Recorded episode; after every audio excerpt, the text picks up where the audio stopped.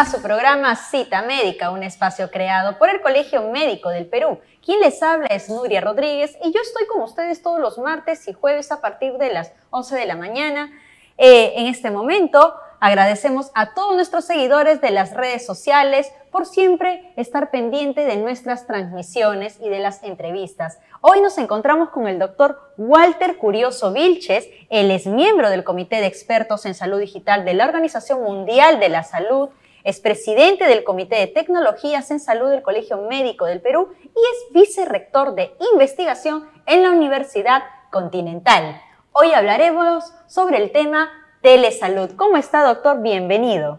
Muchas gracias, Nuria, y agradezco la invitación eh, al programa Cita Médica del Colegio Médico del Perú y encantado de poder compartir algunas eh, reflexiones y también temas importantes para la población.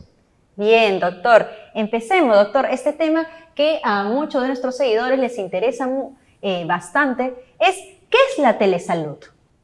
La telesalud es la prestación de servicios de salud a distancia utilizando las tecnologías de información y comunicación.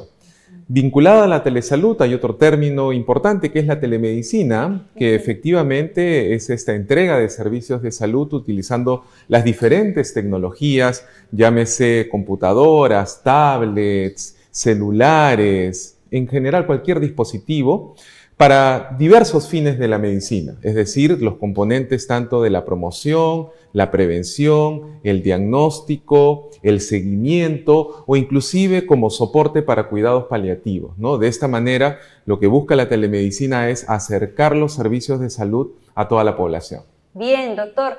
Eh, este tema se ha tocado porque bueno, estamos ya a, varios meses de la pandemia y eso de alguna otra manera ha limitado para muchas personas eh, a hacer muchos tipos de actividades, ¿no? Sobre todo el tema de ir, cómo hacer una consulta en un hospital, cómo poder eh, comunicarte de repente con tu doctor eh, libremente de manera presencial. Entonces, de alguna otra manera, el tema de la telemedicina, de la telesalud, está cumpliendo un rol bastante importante.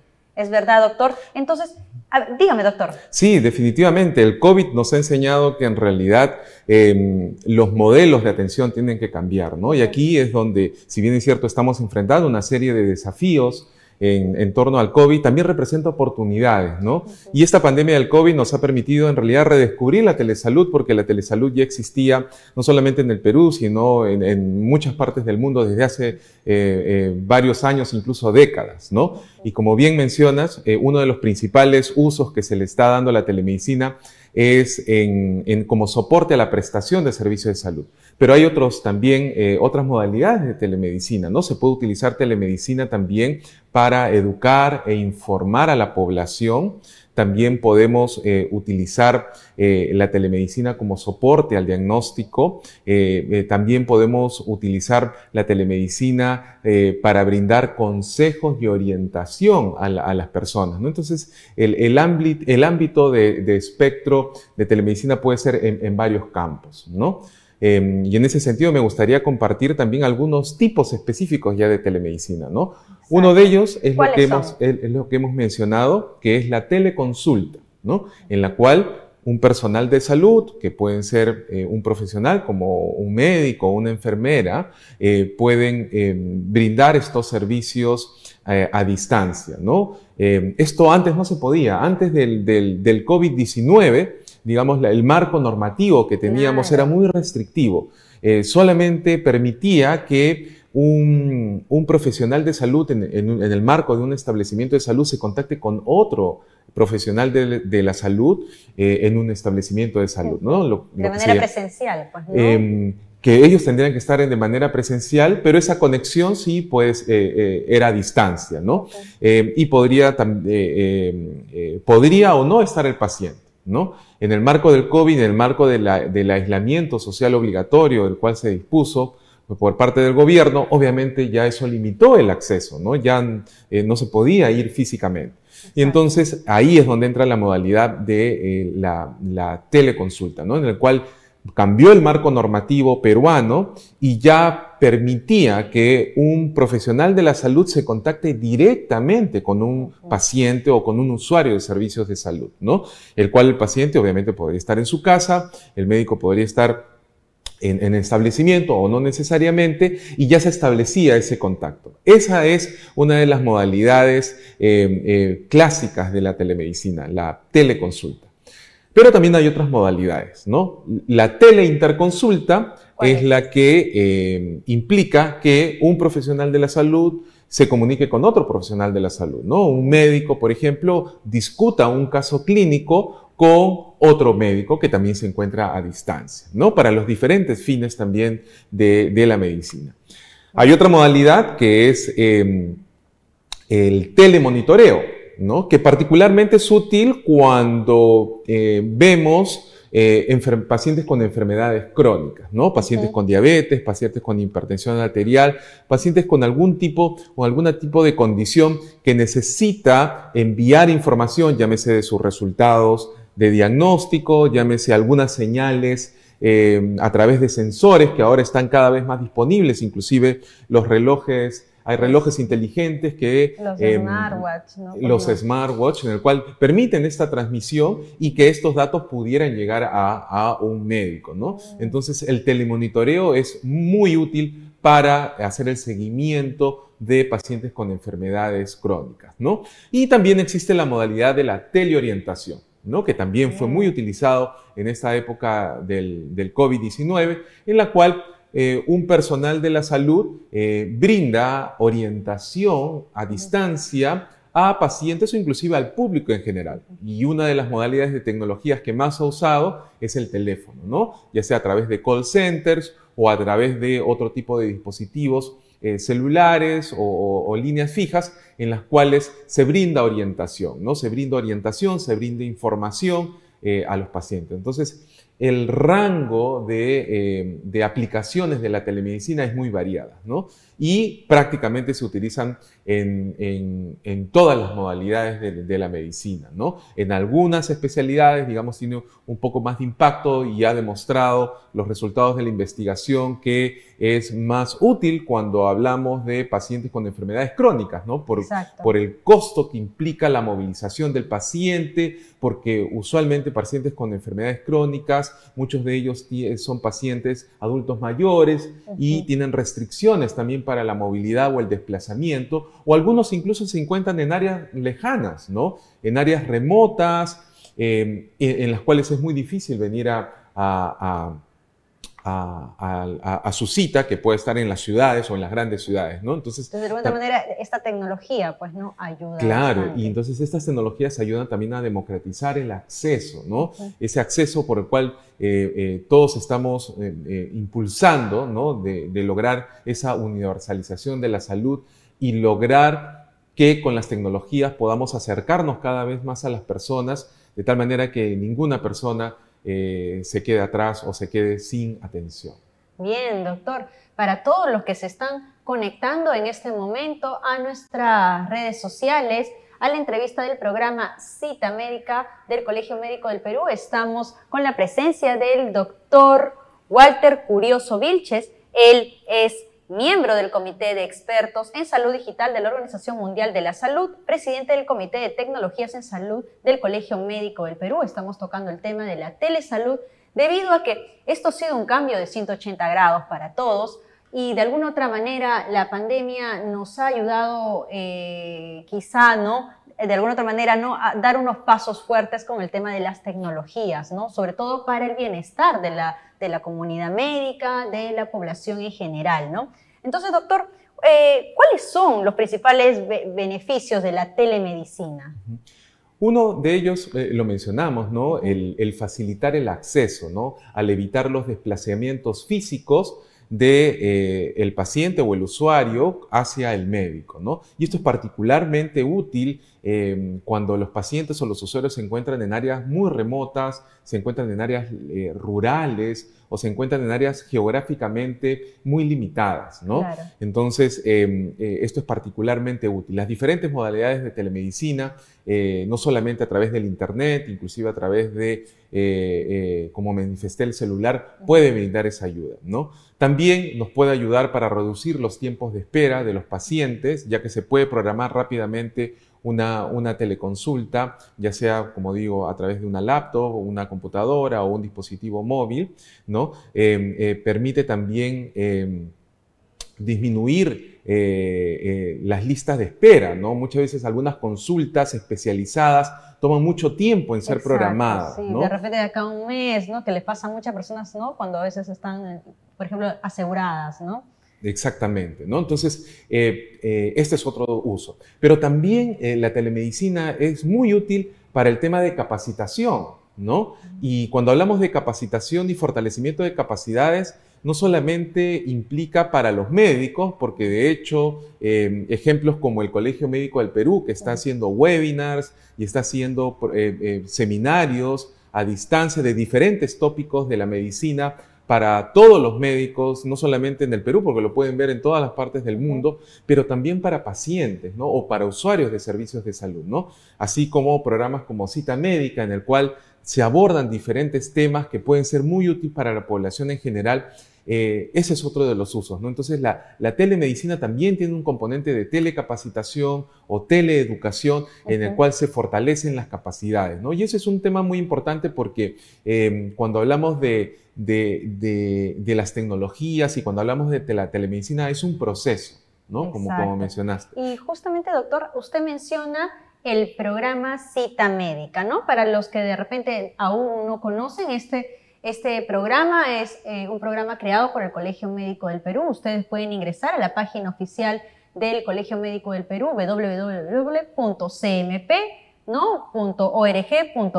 slash ¿no? Eh, cita médica tenemos también varios programas. El programa Cita Médica básicamente es para los, ¿no? Para los médicos, para que puedan atender a pacientes médicos, ¿no? Que de repente ah, eh, han tenido la enfermedad del COVID-19 o que ya han superado la enfermedad o que de alguna otra manera, ¿no? También este, pueden contactarse con ellos. ¿Qué más contiene el programa Cita Médica, doctor?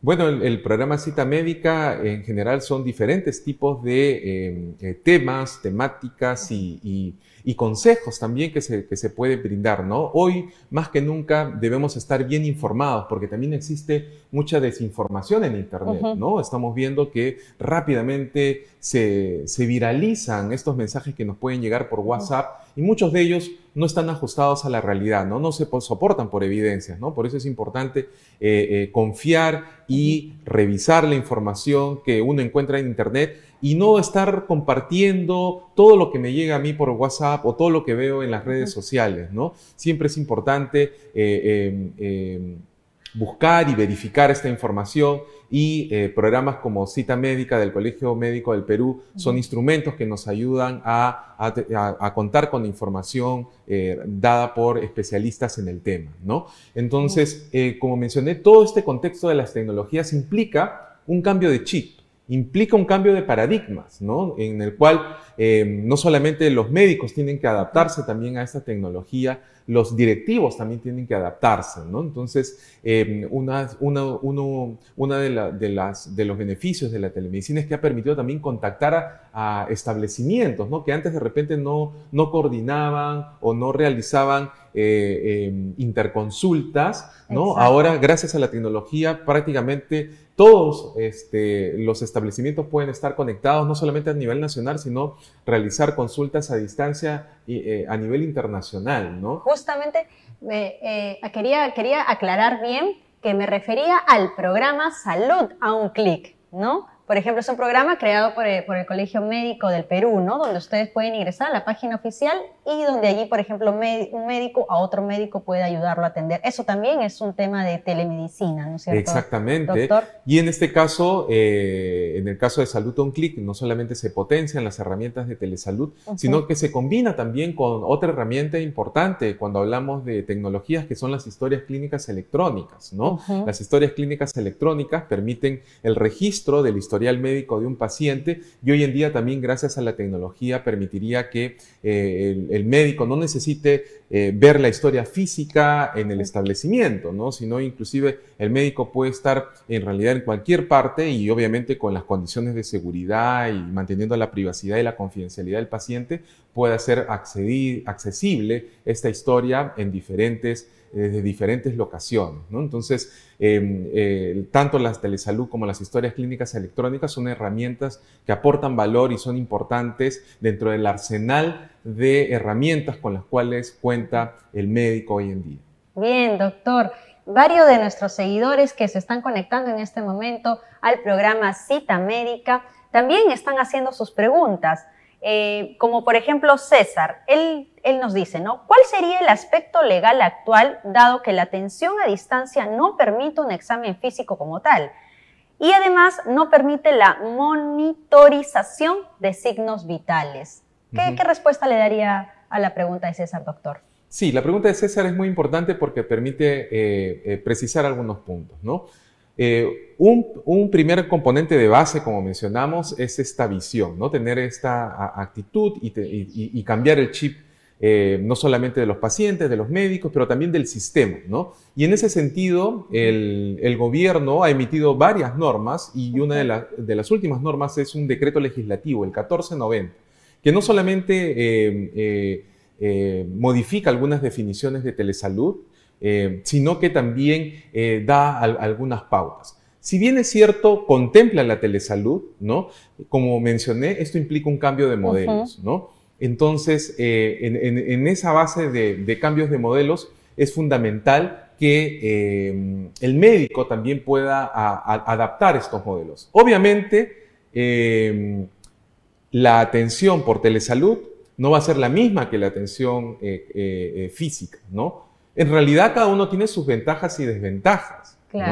Em, para hablar de, la telesalud, si bien es cierto, sí se puede em, realizar eh, examen, podemos nosotros valorar eh, el comportamiento, podemos evaluar eh, y dependiendo de cada especialidad, adaptar nuestra evaluación, nuestro examen, que antes lo realizábamos solamente físico, es necesario adaptar esta evaluación en estos nuevos entornos. Y esto depende de cada especialidad, ¿no? Pero sí es posible, ¿no?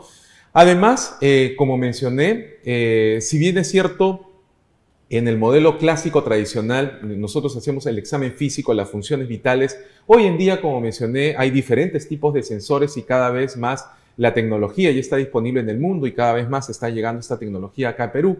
Eh, eh, también podemos tener valoración de funciones, signos vitales eh, y, otros tipos de señales que podemos nosotros monitorizarla a distancia. Entonces sí es posible. Y otra de las ventajas que, em, que vemos cuando evaluamos a un paciente a distancia es que podemos valorar otros componentes, ¿no? Lo que en medicina y en salud pública llamamos los determinantes sociales, es decir, no solamente es la condición de enfermedad que tiene un médico, sino valorar otros aspectos. Por ejemplo, la familia. ¿Cuál es la persona que acompaña a ese paciente al momento de hacer la teleconsulta? ¿no? Porque muchos pacientes, algunos adultos mayores, otros pacientes que tienen algún tipo de limitaciones, eh, necesitan tener a una persona que lo acompañe, que lo guíe, que lo asista para el momento de hacer la teleconsulta. ¿no? Esa persona también nos puede ayudar para eh, al, momento de hacer la evaluación del paciente o al, momento de hacer el examen. ¿no? Entonces, el valor que tiene eh, la persona acompañante es fundamental. Y otra de las condiciones que podemos ver es que al brindarnos el paciente el acceso a su casa o al lugar donde, donde estamos nosotros haciendo la teleconsulta, nos permite también evaluar cuáles son las condiciones, ¿no? Las condiciones que tiene el hogar, porque eh, alguna de esas condiciones nos puede también servir de información y servir de un insumo al momento de hacer la valoración integral que hacemos del paciente, ¿no? Entonces, eh, tenemos cada, cada, modalidad tiene sus ventajas y desventajas y para lo cual nosotros tenemos que adaptarnos a este nuevo modelo. Perfecto, doctor. Ya saben, la entrevista también la pueden escuchar desde el Spotify, ya sea eh, de repente también en iTunes Podcast. Pueden escuchar toda la entrevista y de otros temas también anteriores para que ustedes siempre se encuentren informados. Bien, doctor, continuando con la telesalud, ¿en qué situaciones no es posible o son limitantes para realizar telemedicina? Hay varias condiciones, ¿no? Uno es el tema de eh, emergencias, ¿no? Obviamente, ante una emergencia, eh, eh, lo, óptimo es acudir inmediatamente a un establecimiento de salud para, garantizar que la atención se dé no solamente de manera oportuna, sino de, manera eficiente. Hay otras condiciones que también, digamos, limitan. Uno va por el lado tecnológico, ¿no? Obviamente, en, muchas ciudades y en muchas partes del Perú eh, no solamente tenemos limitación de acceso a Internet, ¿no? limitación de conectividad, pero incluso hay áreas que no hay electricidad. ¿no? Entonces, en, esas ciudades eh, va a ser muy difícil aplicar la, telemedicina o, la telesalud. ¿no? Eh, también, si por ejemplo, como mencioné, eh, haya necesidad de hacer algún examen físico específico porque la condición o la especialidad que requiere eh, necesite ese tipo de, análisis de precisión de examen, tampoco se va a poder hacer eh, de, manera, de manera virtual. ¿no? Y también si es que yo pueda tener una conexión, ¿no? Por internet, ya sea desde una laptop, desde mi celular, etcétera, pero de repente la señal se corta varias veces, ¿no? Porque sucede también, ¿no? En el cual se, corta repetidas veces, ¿no? Em, y eso también, eh, digamos, eh, eh, produce limitaciones y sería recomendable ahí reprogramar esa, esa interconsulta o buscar otros mecanismos para la evaluación del paciente. ¿no? Entonces, sí, también la telesalud tiene limitaciones que es importante considerar. Bien, doctor. Ya saben, para todos nuestros seguidores, pueden realizar sus preguntas para que el doctor, ya que estamos en plena entrevista en vivo, les pueda responder a todas sus dudas. Doctor, continuando con la entrevista, ¿es necesario algún consentimiento previo al servicio de telemedicina entre un médico y un paciente? Eso es muy importante y, me gustaría compartirlo con todos los seguidores del programa. Em, en el marco de las disposiciones eh, eh, legales que ha dado el gobierno y, em, y, alineado también al último decreto legislativo, que es el 1490, eh, es necesario, sí, que antes de iniciar una teleconsulta entre un médico y un paciente o entre un profesional de salud y un usuario de, servicios de salud, eh, sí se requieren consentimientos. ¿no? Eh, uno de los consentimientos es el consentimiento para el tratamiento de los datos personales. ¿no? Este consentimiento, eh, según la normativa, puede ser de forma manuscrita, pero también eh, se puede dar ahora con mecanismos tecnológicos, ¿no? Eh, la normativa incluye una firma electrónica avanzada em, o, una firma digital, ¿no? Em, entonces, eh, estos mecanismos de consentimiento informado son fundamentales y tienen que ser dados previo a la consulta. Entonces, uno es el consentimiento informado para el tratamiento de los datos personales, que en realidad em, eh, es una normativa eh, dada por otra ley, que es la Ley de Protección de Datos Personales, ¿no? Lo que em, busca este, esta normativa, esta ley, es que los datos se mantengan con la confidencialidad de vida que los datos se almacenen con seguridad, ¿no? Em, y obviamente en, eh, cuando lo requiera entornos de privacidad apropiados, ¿no? Porque no es que yo puedo enviarte resultados, sobre todo datos sensibles, ¿no? Datos de, condición de enfermedad, de, resultados de laboratorios que puede ser particularmente sensible y es por eso explicarle al paciente, ¿no? Las, em, eh, eh, las condiciones y cómo se van a tratar los datos que eh, tú como paciente eh, vas a brindarle al médico, ¿no? Y ese es un consentimiento informado. Y el otro consentimiento informado es propiamente para la prestación de servicios por eh, telemonitoreo, teleorientación, ¿no? Lo, que está vinculado con la teleconsulta. ¿no? Entonces son en realidad dos consentimientos informados que se requieren. El consentimiento informado para el tratamiento de datos personales y el consentimiento informado para la realización de un telemonitoreo y eh, una teleorientación. Estos formatos de consentimiento también están para los médicos, y, si quieren descargárselo y, quieren visualizar estos consentimientos, los modelos de consentimientos informados, pueden entrar al decreto em, a, las normativas del Ministerio de Salud, em, en las cuales eh, em, en una de las resoluciones ministeriales eh, emitidas en el medio de la pandemia, los formatos están disponibles para que se los puedan eh, descargar. Bien, doctor. Ha sido una entrevista bastante ardua, con mucha información, sobre todo como ¿no? expliqué en un principio, cómo la pandemia ha, hecho un cambio de 180 grados para todas las personas, sobre todo también para los médicos, ¿no? Cómo poder atender a los pacientes, cómo poder brindarles información cuando ellos lo necesitan, la manera en cómo usted ha explicado y cómo se eh, eh, estructura toda, toda esta situación de la telemedicina y la teleconsulta. El Colegio Médico tiene también el programa Salud a un clic, ¿no? Donde los médicos pueden atender a sus colegas médicos pacientes Simplemente pueden ingresar a la página de www.cmp.org.pe slash salud un clic. Y aquí en el programa Cita Médica nosotros vamos a estar siempre tocando temas sumamente importantes, no solamente para la comunidad médica en general, sino también para la población. Y lo que en este momento el doctor Walter Curioso Vilches como ya hemos explicado hace un momento, él es miembro del Comité de Expertos en Salud Digital de la Organización Mundial de la Salud, es también presidente del Comité de Tecnologías en Salud del Colegio Médico del Perú y nos dado una orientación bastante ardua sobre la telesalud, doctor. ¿Algo más que usted quisiera agregar, doctor? Muchas gracias, Nuria. Y para aquellos interesados, ya sea médicos o, o, a las personas que estén interesadas también en este tema, acabamos de publicar también un artículo sobre la telesalud, una revisión incluyendo la revisión del marco normativo, que acaba de ser publicada en la revista Acta Médica Peruana, que es el órgano oficial de difusión del Colegio Médico del Perú. Está de acceso abierto, cualquier persona se lo puede descargar, en la cual eh, la hemos eh, escrito eh, en colaboración con el doctor Eden Galar, nuestro secretario del Interior del Colegio Médico del Perú. Así que si ustedes están interesados, solo tienen que ingresar a la revista Acta Médica Peruana y descargarse el artículo. Perfecto, doctor. Justamente recuerda que nuestro seguidor César le había hecho una pregunta. Él acaba de volver a, consultar. Considero que se haría necesaria la implementación de un sistema de historia clínica electrónica, donde el médico tenga a mano el registro de antecedentes, alergia, etc. Además de eh, en, en salud, ¿se dispone de algún otro sistema similar en MINSA o en algún otro organismo?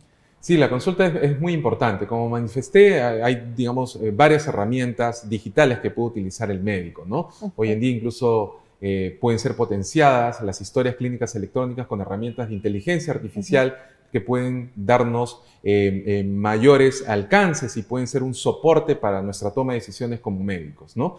En el Perú eh, existe también otra ley, que es la ley que crea el Registro Nacional de Historias Clínicas Electrónicas. Es decir, no solamente eh, desde el Estado eh, se promueve que implementen historias clínicas electrónicas los diferentes establecimientos de salud, sino que esas historias clínicas electrónicas deben comunicarse entre sí, lo que se denomina la interoperabilidad. Y ese es uno de los grandes retos, ¿no? Porque, em, como vemos, dentro de todos los desafíos que tenemos, ¿no? Tenemos que seguir avanzando hacia esa construcción de, primero, que todos los establecimientos de salud implementen historias clínicas electrónicas con esa bondad, ¿no? Con ese beneficio, que el médico desde cualquier parte y independientemente desde qué, eh, desde, desde qué subsector está, si está desde el Ministerio de Salud, de Salud, las Fuerzas Armadas o inclusive desde los consultorios privados, eh, puedan intercambiar información entre las diferentes historias clínicas, pero sobre todo para el paciente, ¿no? Para que eh,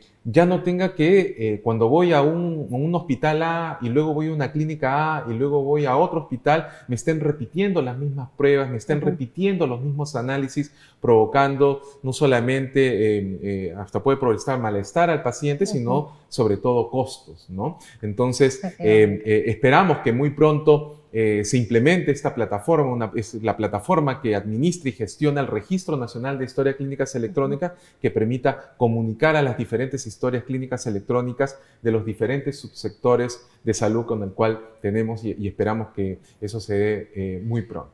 Bien, doctor. Otra pregunta de nuestros seguidores. Carlos García Santillana dice, ¿existe alguna diferencia entre teleconsulta y teleorientación? O sea, si hago telemedicina solo para dar consejos médicos de estilos de vida y no para diagnosticar o dar una receta, necesito un consentimiento. Sí, según la, normativa del Ministerio de Salud es necesario eh, estos consentimientos, ¿no? Independiente si es un, telemonitoreo o es una teleorientación. Necesito estos formatos y estos formatos están establecidos. Hay formatos en, en, las resoluciones ministeriales 146 del Ministerio de Salud del 2020. Sin embargo, es importante precisar que estas modalidades no son excluyentes, ¿no? Em, estos tipos de telemedicina que mencioné, ya sea la, teleconsulta, la teleorientación, el telemonitoreo o la teleinterconsulta, se pueden dar de manera simultánea, ¿no? Eh, y cada uno requiere eh, eh, un, manejo especial. Entonces, si yo voy a realizar una teleorientación o un telemonitoreo, eh, necesito sí el consentimiento informado eh, del, del, paciente, ¿no? en el cual el médico previamente explica eh, los beneficios, pero también las limitaciones, que fue lo que mencionamos. ¿no? Estas limitaciones para el uso de la telemedicina deben ser explicadas al paciente previo al, al, acto médico. Bien, doctor. Victoria nos le consulta, ¿no? Se pide la aplicación de telemedicina en primer nivel de atención a sabiendas de las limitaciones que existen en ciertos lugares de periferia. ¿Se debería continuar con la prestación de servicios como se ha venido haciendo tiempos anteriores o qué otras opciones hay en esta coyuntura que se vive? Definitivamente, la, telemedicina y los servicios de, telesalud eh, se han activado eh, y, potenciado en diferentes países del mundo en medio de la pandemia. ¿no? en, en el Perú, la normativa que tenemos y el decreto legislativo 1490 em, eh, nos dice que la telemedicina tiene que activarse. Tiene que activarse e inclusive desde el primer nivel de atención es uno de los aspectos fundamentales que debería fortalecerse. ¿no? Y em, eh, obviamente em, estos servicios de telesalud tienen que implementarse en base a los recursos que tenemos, ¿no? Entonces, y eso también está contemplado, ¿no? Eh, la normativa lo contempla de que en base a los recursos que tenemos disponibles, tenemos que utilizarlos para brindar estos servicios de telesalud eh, para beneficio de la comunidad y la población. Bien, doctor. Otro de nuestros seguidores, Jorge Meléndez, consulta, ¿cómo se auditarían las atenciones virtuales en salud? Muy importante punto de Jorge. Como mencioné, em, esta pandemia del COVID nos ha permitido y, eh, y nos, nos lanza grandes desafíos, ¿no? Uno de los desafíos es cambiar los modelos de atención, cambiar los modelos de gestión en salud. Y eso no solamente a nivel prestacional, sino a nivel de supervisión. ¿no? Recordemos que aquí en el Perú la Superintendencia Nacional de Salud tiene la función de supervisar y fiscalizar los establecimientos de salud. En ese contexto, también eh, su salud debe actualizar estos, estos formatos de supervisión para que también puedan incorporar estas nuevas herramientas tecnológicas. Un primer paso para los establecimientos de salud es primero también registrar dentro de la cartera de servicios ¿no? de la telesalud eh, eh, las diferentes prestaciones que se puedan dar por telesalud eh, deben estar inscritas en el Registro Nacional de IPRES, que se denomina el RENIPRES. ¿no? Esta es una plataforma que puede ser accedida por todos de manera pública y em, ahí deben estar actualizados. Entonces, si, yo como médico trabajo en un establecimiento de salud o trabajo en una clínica, eh, los servicios de salud tienen que estar registrados en, el RENIPRES, ¿no? que es uno de los, de los pasos fundamentales cuando se van a supervisar establecimientos de salud ¿no? y, em, y actualizarlos. ¿no? Y si, si, no están aún, este, eh, em, proceder al, registro o a la actualización del registro lo más pronto posible. Bien, doctor. Agradecemos la información importante sobre la telesalud aquí en el programa Cita Médica. Ya saben, a todos nuestros seguidores pueden conectarse para escuchar el audio de esta entrevista desde el Spotify y también desde el iTunes Podcast. Ya saben, nosotros estaremos todos los martes y jueves desde las 11 de la mañana tocando temas diversos con sumo interés para la comunidad médica en general y la población también que nos sigue día a día desde nuestras eh, plataformas virtuales, justo como estuvo comentando el doctor Walter Curioso. Eh, también el Colegio Médico ha creado lo que es Salud on Click, el ALO CMP, el CMP digital, ¿no? Para, para poder nosotros atender día a día a, todos, a todas las preguntas o consultas que quieran, ya sea la comunidad médica en general y también los ciudadanos del Perú. Gracias, doctor, por haber eh, venido aquí al programa y habernos orientado sobre la telesalud. Muchas gracias, Nuria, y un saludo de nuevo a todos los seguidores de Cita Médica del Colegio Médico del Perú. Conmigo será hasta la próxima entrevista. Gracias a todos nuestros seguidores.